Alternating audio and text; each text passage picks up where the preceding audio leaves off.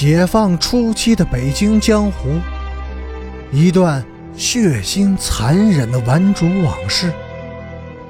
欢迎收听《北京教父》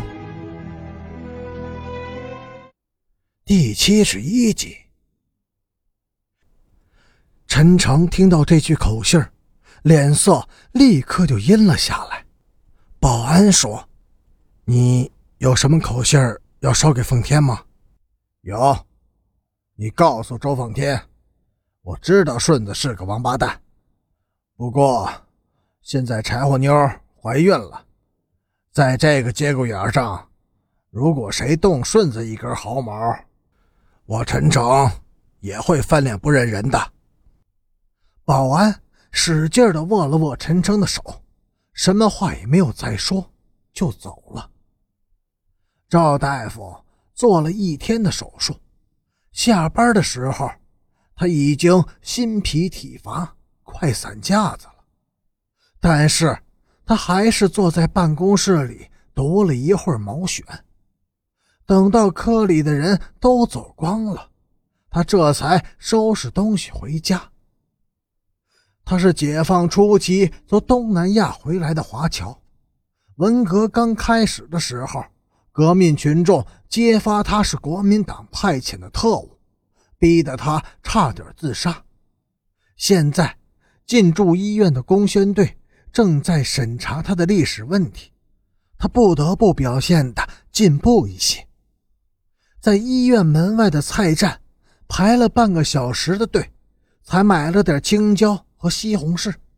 他赶紧骑上自行车回家，家里。两个十一二岁的儿女还等着他回家做饭呢。此时天已经完全的黑了。拐弯时，他骑得很慢，甚至还捏了车闸，但还是被逆行而来的一个小伙子撞倒了。小伙子长得挺文气的，赵大夫认真的看了他一眼。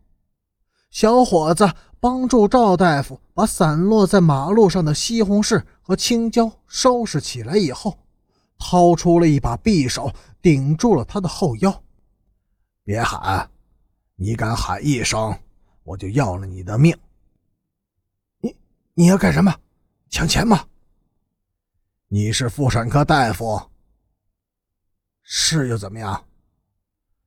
我遇到一件为难的事儿，想请您。帮个忙，干干什么？给一个女孩子做人工流产。谁？这个你不用管了。要是你不去的话，我一刀捅死你。陈诚带着赵大夫来到顺子家时，已经是九点多了，因为赵大夫又回医院取了一些药品。和手术器械，耽误了一点时间。顺子没在家，柴火妞像只小猫似的躲在床上，惊恐的看着陈诚。顺子呢？陈诚问。出出去了，说是要搞点钱花。什么时候回来？不，不知道。那就不等他了。你。脱了裤子！你你们要干什么？柴火妞吓得脸色苍白，缩进床的最里边。做人工流产，快脱！赵大夫家里还有两个孩子没吃饭呢。手术仅用了二十分钟就做完了。走出屋门时，赵大夫又问：“这个孕妇是谁呀？”一个十七岁的孩子，陈诚塞给赵大夫一卷钱，说：“我实在是出于不得已，才用这种劫持的办法把您请来。他们都还小，以后还得生活，需要您帮他们保留一点尊严。”我理解。赵大夫坚决地把钱退给了陈诚。我想问一个问题，您问吧，可以告诉您的，我一定诚实的回答。陈诚说：“如果我拒绝来，你会用刀子杀死我吗？